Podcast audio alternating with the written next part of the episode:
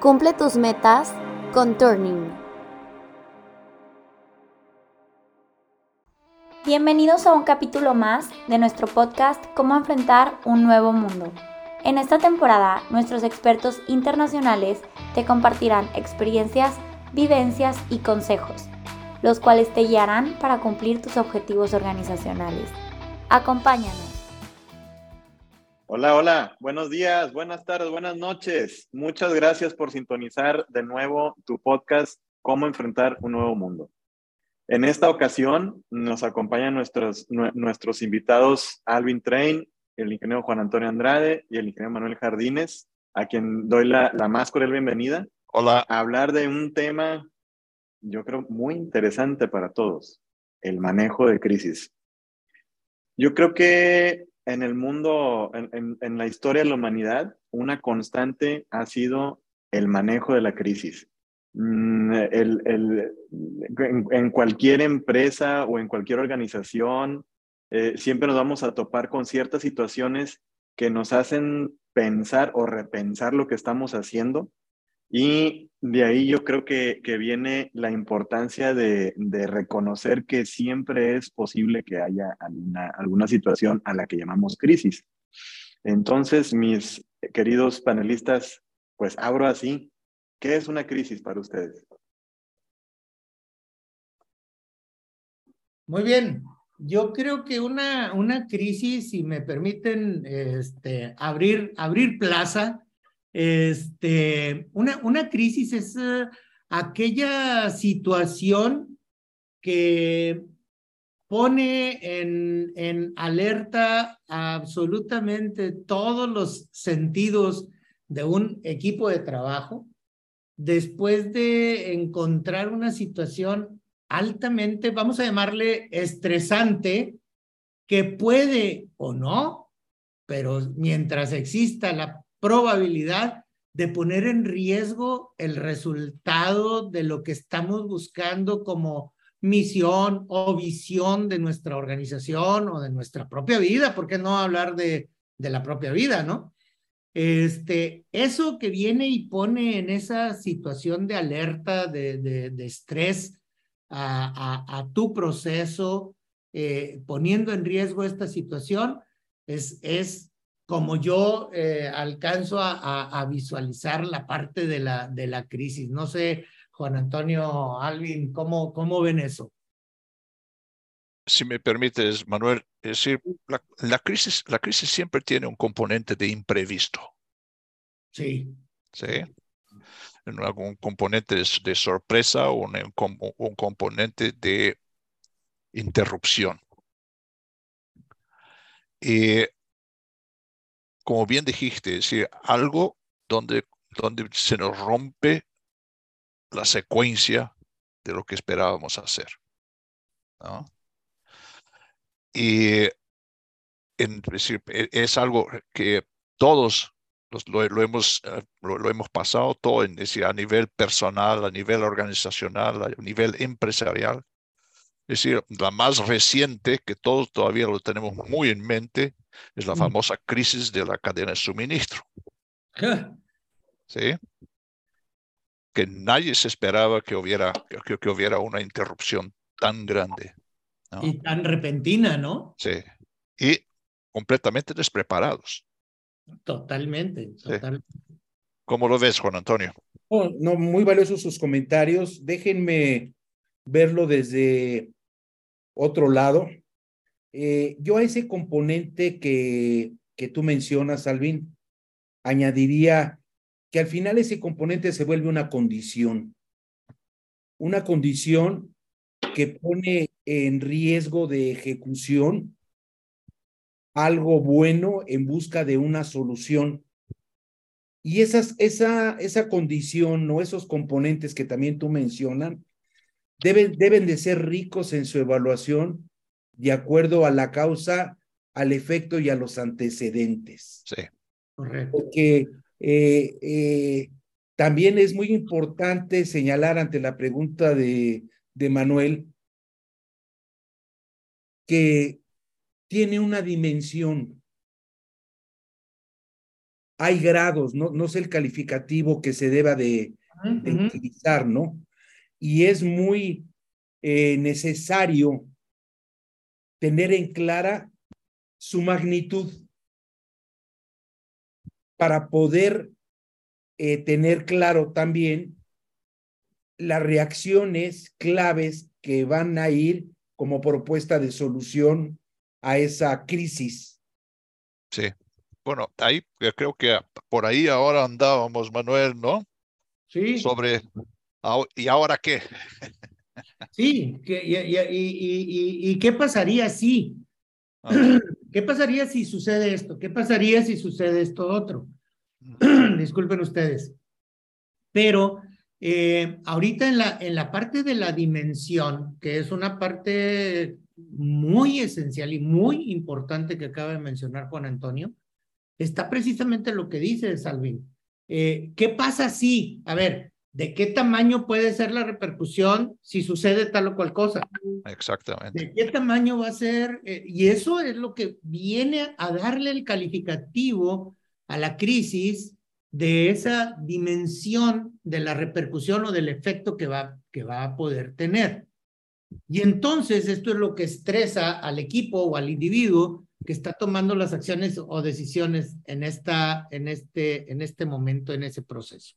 Y, y, y, si no tienes conciencia de ello, entonces es cuando este, puede, puedes fracasar, ¿sí? Este, en el intento de resolver dicha crisis, porque no fuiste capaz de poder evaluar esos, ¿qué pasa si? A ver, ¿qué pasa si no tengo tal cosa? ¿Qué pasa si, si se da tal o cual evento? ¿Qué pasa si deja de haber tal suministro, etcétera? Para poder, para poder llegar hacia allá, ¿no, Juan Antonio? Sí, déjenme eh, referirme a, nuestros escuchas. Eh, desde otro plano, es algo que para muchos lo definen es que yo vivo en crisis. Sí. Eh, eso de yo vivo en crisis, como bien lo hablamos, debe tener su magnitud. Claro. pero hay gente que acepta el modelo de vivir en crisis bien manejado como algo sano y productivo. Cuando como un agente de cambio. Claro, claro, el moderador es el cambio hagamos referencia a otro, a otro comentario. Lo único constante que tenemos hoy en día es el cambio. completamente de acuerdo. Mucha gente piensa que todo cambio genera una crisis. Claro, en mayor o menor grado, como bien lo comentas, ¿no? Sí, eso nos hace, eso nos hace que esa crisis eh, forma parte de nuestra rutina de acción y de decisión. Sí, pero siempre, siempre cuando hay una especie de orden detrás de esta crisis. Ah, claro. Sí. Es decir, pues eso, eso, es, eso es una, una, como una crisis provocada que es como un, un, poco como correr delante de todos, ¿no? Sí. La, el, de los tipos de crisis, es decir, en mi, en mi, eh, en mi experiencia, tenemos muchos lugares donde tenemos una planta, por ejemplo, que estaba localizada en una isla, que estaba, que, donde cada cuanto pasaba un huracán. Y esta planta suministraba a toda una región geográfica que de repente tenemos que tener un plan de contingencia. Correcto, correcto, porque ese era un punto que quería yo aportar. Eh, crisis no implica improvisación. Oh, no. ¿Sí? Porque eso es lo peor que te puede pasar. Cuando entras en una crisis y tienes que improvisar, son los, eh, es este, tanto el, el, el, el, eh, el, ¿cómo se llama? El nitrógeno y la glicerina, ¿no? Entonces vas a formar trinitroglicerina y va a explotarte posiblemente en las manos. Entonces, no entendamos este, que una crisis es, ah, momento de improvisar, vamos a ver cómo salimos de esta crisis. No, si tú tuviste esa evaluación, como bien comenta Juan Antonio, de poder ver las preguntas que decía Alvin, oye, ¿qué pasa si? Y las tengo graduadas y las tengo, dices, pues obviamente que ya empecé a formar lo que metodológicamente tenemos que hacer de tener planes de contingencia para qué sucede si, ah, pues este es el plan de contingencia, Juan Antonio. No, déjame, déjame hacer un mal comentario. Eh, si nosotros eh, no tenemos los básicos evaluados, no tenemos vistos los planes de riesgo y manejamos la crisis como que ya nos llegó la crisis, Perdón por el comentario, ahora sí estamos en crisis. Ya es tarde. ahora, estás, ahora estás en problemas. ya, no estás en una crisis. Ya, ya. tienes un grave problema. Y, este, y, y, y bueno, entrar en crisis, eh, eh, entrar a una crisis no significa algo malo.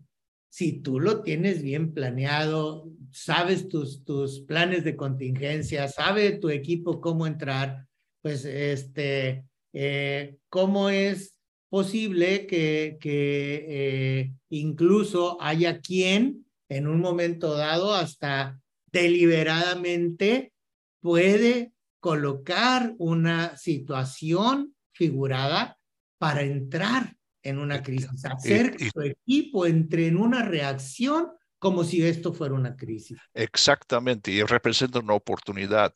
En algunos podcasts anteriores nosotros hablábamos de nearshoring. Claro. Y esto, es decir, el, tener un plan de contingencia, el tener un plan de manejo de riesgos a, a una organización le puede dar una, una ventaja muy significativa.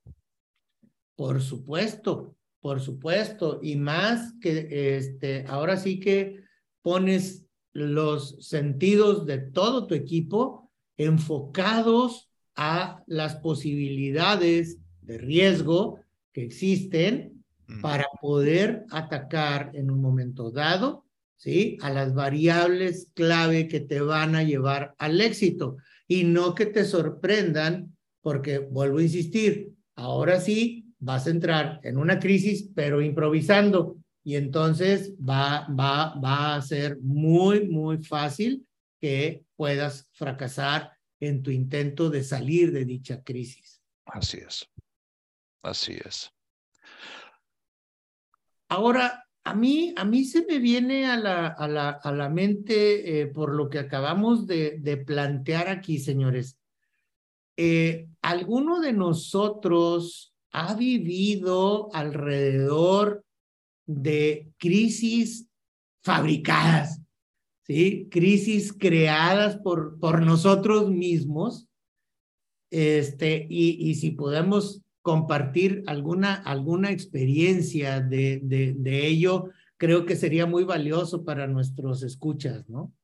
Sí, fíjate que antes de, no, no, quiero interrumpir mucho, pero creo que me da la impresión de, que una crisis te saca de tu zona de confort de manera forzada.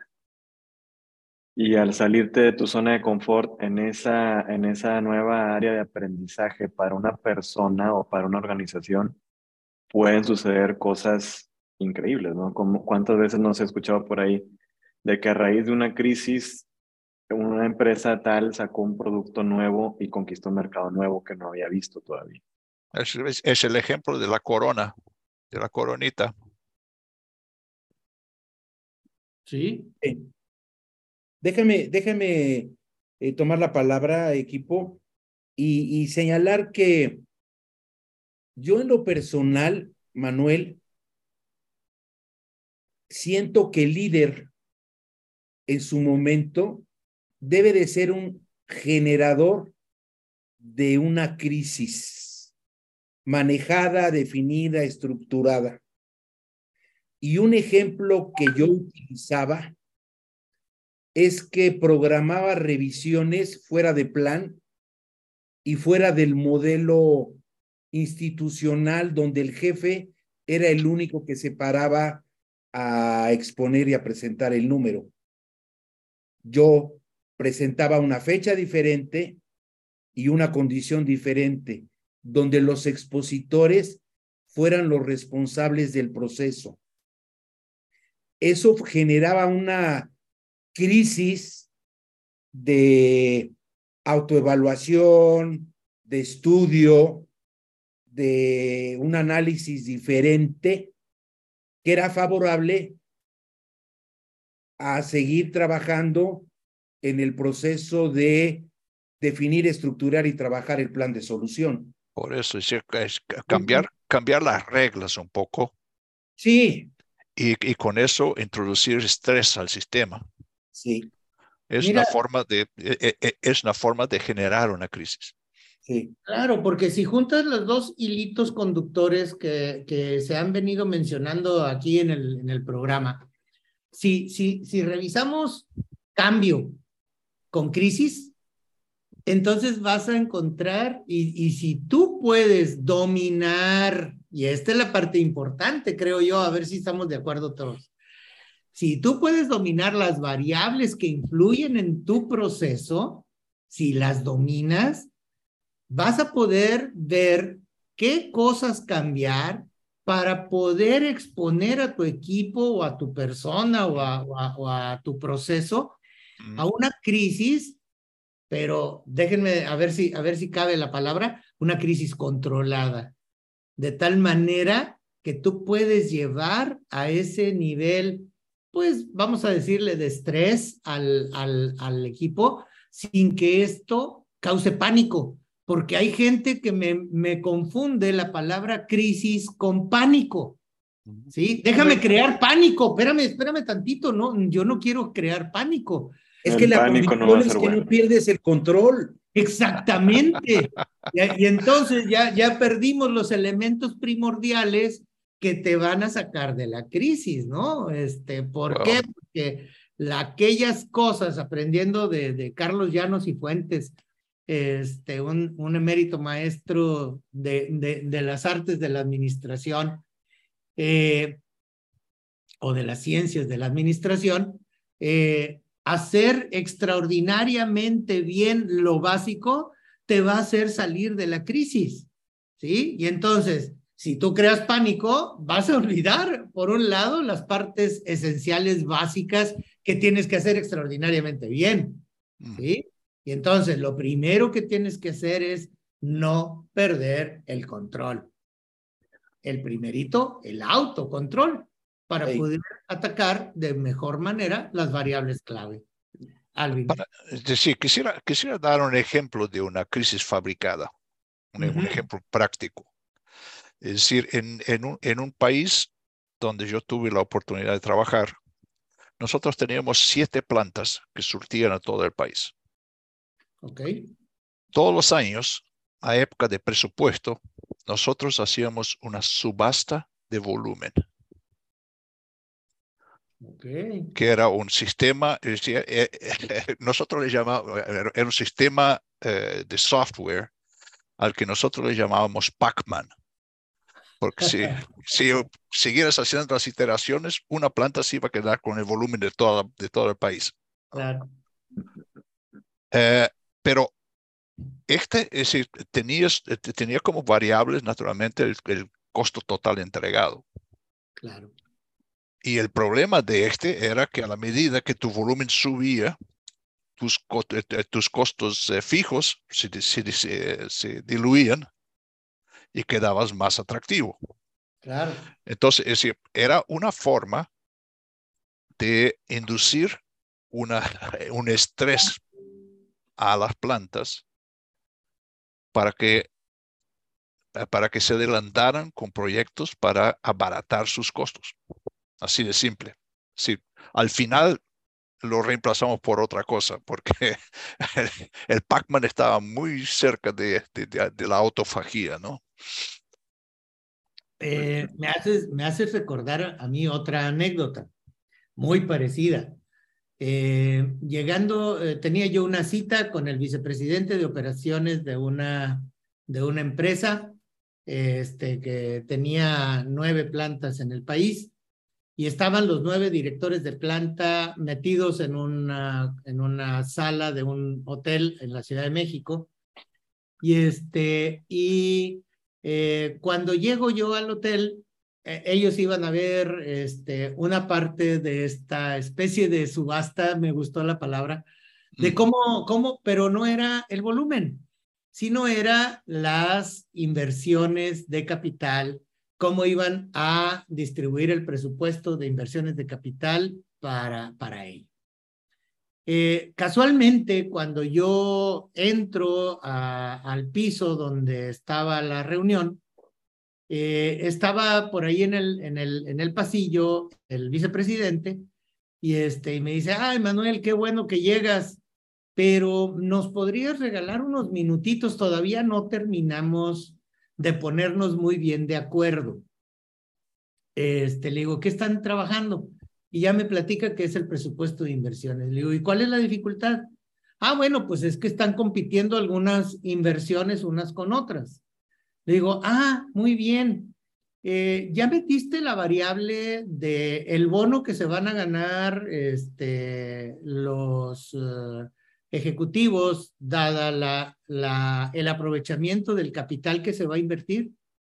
Dice, no, no se me había ocurrido. Le digo, ¿y por qué no lo metes?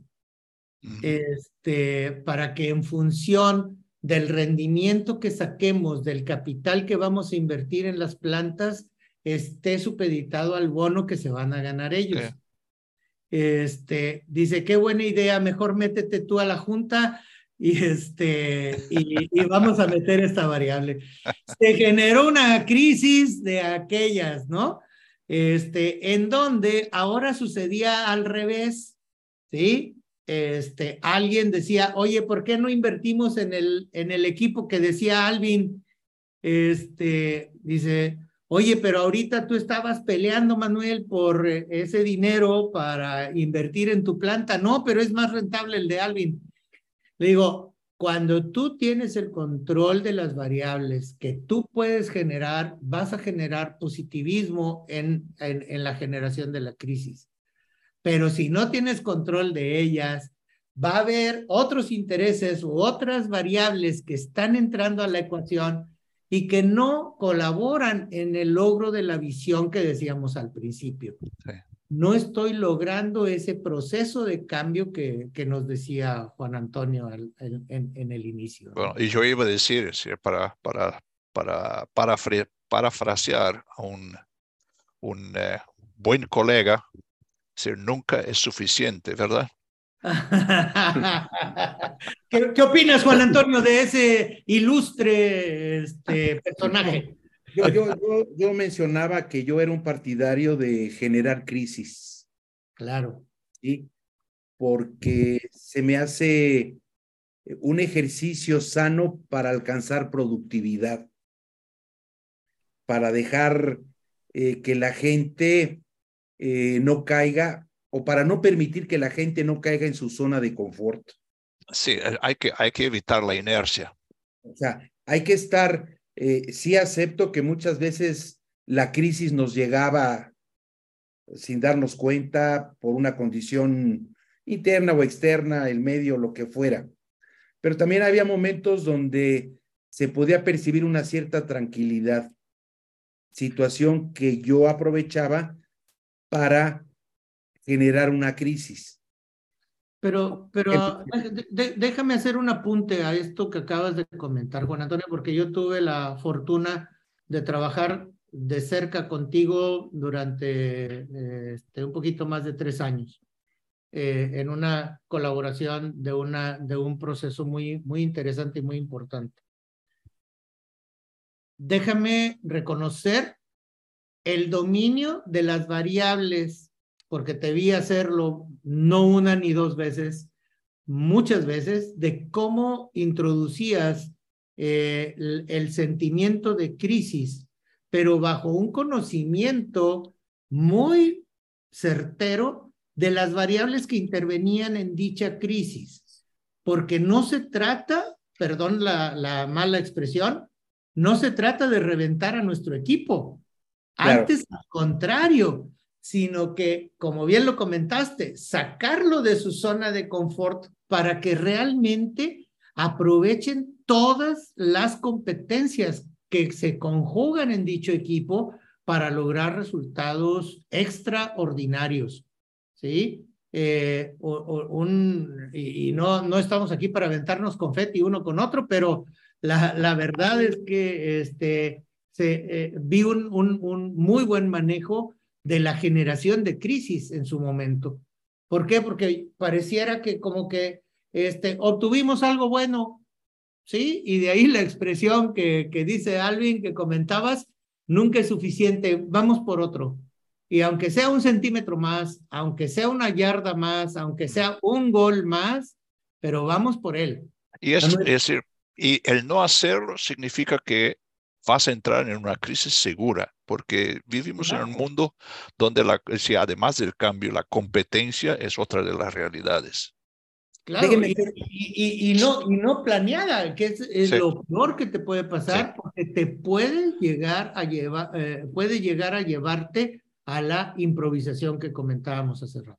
Déjenme hacer, déjenme hacer este presente otro ejemplo, siempre partiendo del cambio que mencioné desde un inicio. También fomentaba la crisis haciendo concursos. Promovía concursos de mejora de proceso, dejando perfectamente claro el reconocimiento que se daría al que ganara. Y estando muy abierta a escuchar propuestas. Esas propuestas de mejora del proceso llegaron, no quiero mencionar un caso particular, pero sobre un mismo proceso podía recibir tres o cuatro propuestas de mejora en diferente concepto, en, en diferente parte del proceso. Pero eso hacía que entre ellos compitieran desarrollaran su propuesta, ejemplificaran la propuesta. Y eso entre el equipo del proceso generaba una crisis que redituaba en una crisis de mejora en el proyecto en referencia. Sí, sí. Sí, me... sí. Ese es, es, es, el, esa es la, la, la, encontrar una forma de decirnos, nosotros le llamamos generación de estrés, pero en realidad es un motivador al equipo. Sí, eh, pero fíjate que yo quiero resaltar una palabra que utilizó Juan Antonio, si me lo permites, Alvin. Él utilizó la palabra concurso, no la palabra competencia. ¿Sí? Porque competencia, que quizá este, sea tema de un podcast. Daña. ¿sí? Este, ver si es buena o no la competencia interna. No, eh, interna no. Eh, sí. El, eh, el, el, ¿cómo se llama? Yo les digo que nunca he visto una competencia sana, este, pero bueno, ya, ya lo platicaremos en otro, en otro podcast, pero usó la palabra concurso, ¿sí? Los voy a hacer concursar. De tal manera, este, y lo, lo, lo vimos en, en, en, en, un episodio de esa, de esa intervención que tuvimos juntos, Juan Antonio y yo, donde una de sus regiones, este, eh, o vamos, su, su área o su, su empresa estaba eh, organizada en regiones y veíamos y discutimos un, un buen ratito si todas las regiones podían ser acreedoras a ganar el concurso. ¿sí? Y este, que sí, que no, que no sé qué. Le digo, eh, al final concluimos que sí, pero generabas una crisis importante alrededor de obtener dicho reconocimiento. Totalmente de acuerdo, Manuel. decir, internamente, totalmente de acuerdo contigo, no debe haber ganadores y perdedores. No. Pero en el mundo de afuera, sí los hay. Ahí es donde tenemos que hacer, y ahí es donde se debe de generar otra palabra que hemos también trabajado en alguna otra ocasión, que es la sinergia.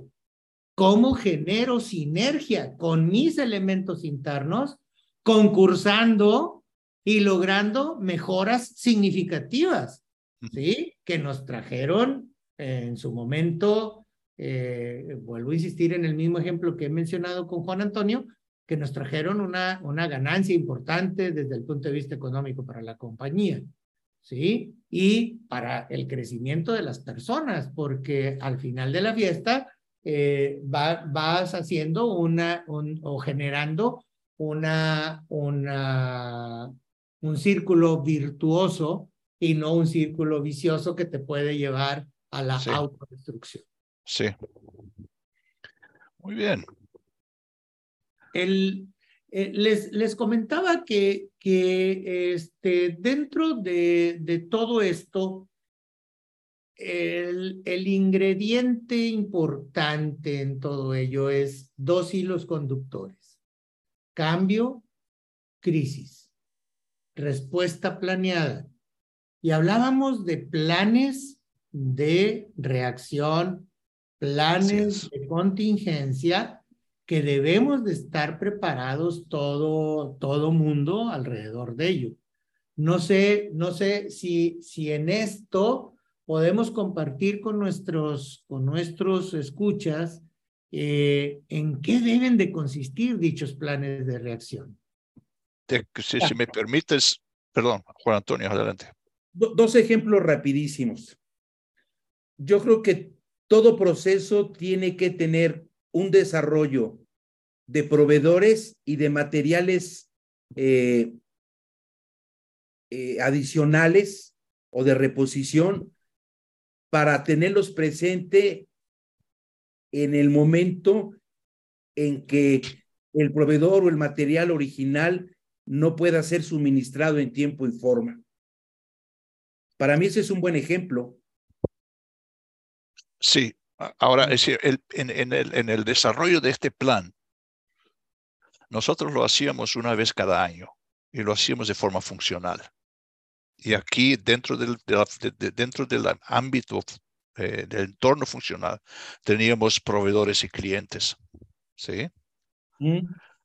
Y nosotros usábamos eh, códigos de colores para las, las, los eventos de crisis que pudieran pasar según su importancia, según la probabilidad de que le pudieran pasar y según el impacto que pudieran tener sobre la, sobre la organización o sobre los resultados de la organización. Y lo interesante es que de año a año no solo fueron cambiando los factores de crisis. Claro, por supuesto. sino que terminamos con un, sí, a cada año estamos agregando cosas nuevas a este plan de crisis.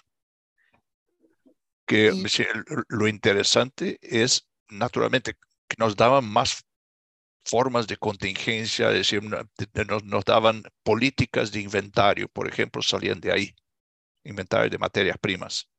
Ah. Ya contaban con esta contingencia, con, la, con, con las posibles crisis, ¿no? Eh, pero también la, la reacción a, a, a, estos eventos se ha hecho más eh, fluida y hemos desarrollado una relación entre clientes y proveedores internos y externos sumamente buena. Completamente. Y, y, aquí una, uno de los puntos que a lo mejor este, Manuel en su carácter de economista nos puede ayudar eh, es los factores macroeconómicos que en un momento dado tenemos que meter a la ecuación para tener presente cuáles deben de ser nuestros puntos de reacción o nuestros planes de contingencia, porque Hoy por hoy, eh, nada menos ahorita en la mañana, este, eh, para quienes no se prepararon, ¿sí? Si hace un par de años nos tomó por sorpresa una contingencia importante como es este, una, una pandemia que estresó completamente, por no decir que este, estranguló completamente los canales de distribución. Hoy por hoy, en los Estados Unidos, están bajando las cuotas de los transportes o el costo del transporte porque este, pues ahora no se dieron cuenta que ya se había llenado el canal de distribución y ahora, este, pues los transportistas están levantando la mano, oye, dame carga, pues ¿a dónde te doy carga si no hay? Dice, algunos ya están hasta trabajando por debajo de su costo, o sea, con pérdida, porque dicen, pues de perder eso a perder la totalidad de, de tener mi flota parada, este, me cuesta un montón. Pero eso es falta de previsión de estos factores macroeconómicos que a lo mejor ahorita Manuel nos pudiera dar ideas de algunos, eh, de algunos puntos, ¿no? Claro, ¿no? qué interesante, porque en realidad te podría, la economía es un, pues es un mundo, este, se puede definir de, sí, se puede definir economía como el manejo de la escasez. Vivimos en un mundo de, de recursos limitados. Este, eh, y pues sí, una, una crisis definitivamente, pues el, el, mes pasado creo que lo que se llevó la, los noticieros fue la quiebra de los bancos, eh, sobre todo el del Silicon Valley, donde sucedió el fin de semana y muchos decían el lunes a lo mejor no, no van a poder rolar la nómina, o sea, a ese, a ese nivel.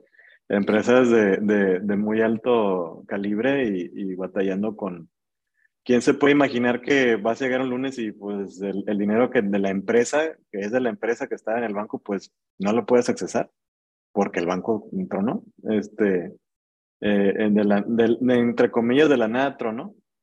Y, y es precisamente el, el, lo que se culpa ahora es el mal manejo de, de, esas variables macroeconómicas donde el banco tenía este, pues pagarés tomando en cuenta una tasa de, de, la Fed sumamente baja, donde la Fed había dicho no la vamos a subir.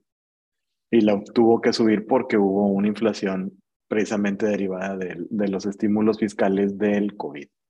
Entonces una cosa te lleva a la otra, ¿no?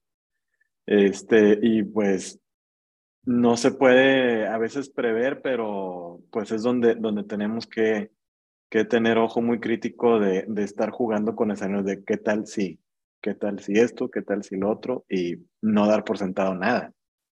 Porque ya, ya si ni siquiera puedes contar con la, con, con, con la solidez de un banco grande, pues en economía eso pone a pensar a muchos, ¿no? Y es, es donde, donde ahorita está precisamente el, muchas mentes pensando qué sigue, ¿no? Sigue una hiperinflación o, o irán a poner más bancos, este, eh, la forma en que los bancos mm, se detuvo el, el, dominó fue imprimiendo más dinero. Esa impresión de dinero, pues, ¿qué significa? Pues va a seguir la inflación o no va a seguir la inflación. Yo esta la mañana estaba escuchando a un analista eh, muy, muy importante, muy preparado de, de Texas. Dice, es que ya no nos estamos preguntando si va a haber una recesión o no. Ya lo que debemos estarnos preguntando es qué tan fuerte viene la recesión. Y una recesión de, de, Estados Unidos pues mueve un montón de variables macroeconómicas en un mercado emergente como México, ¿no? como Brasil, etc.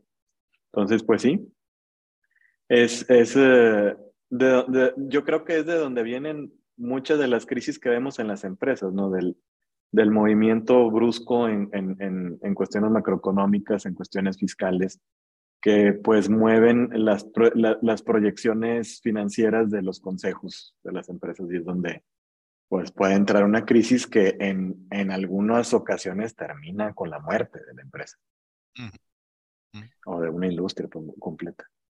Y yo creo, yo, yo creo mucho, este, regresando al punto de Juan Antonio, si no estás preparado para un cambio, entonces sí te va a sorprender una crisis y te va a sorprender de una manera en la que no estás preparado para afrontarla. ¿Sí?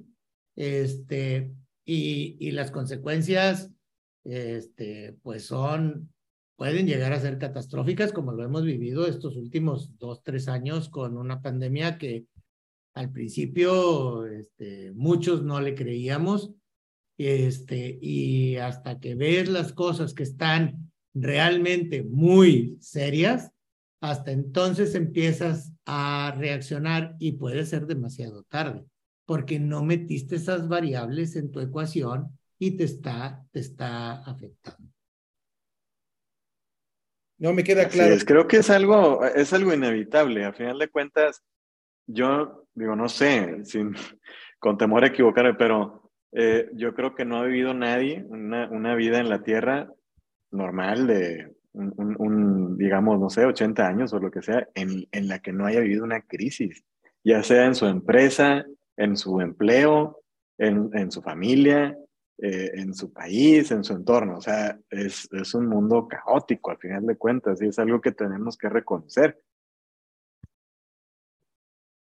completamente, completamente.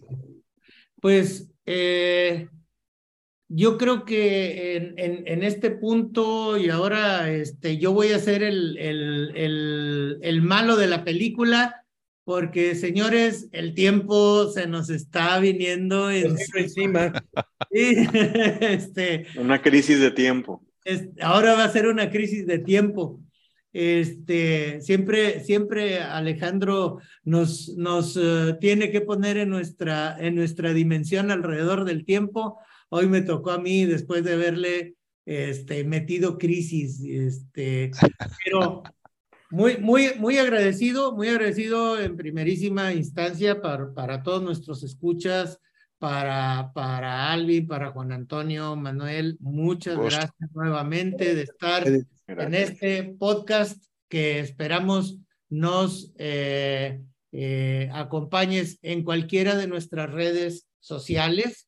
Estamos presentes prácticamente en todas.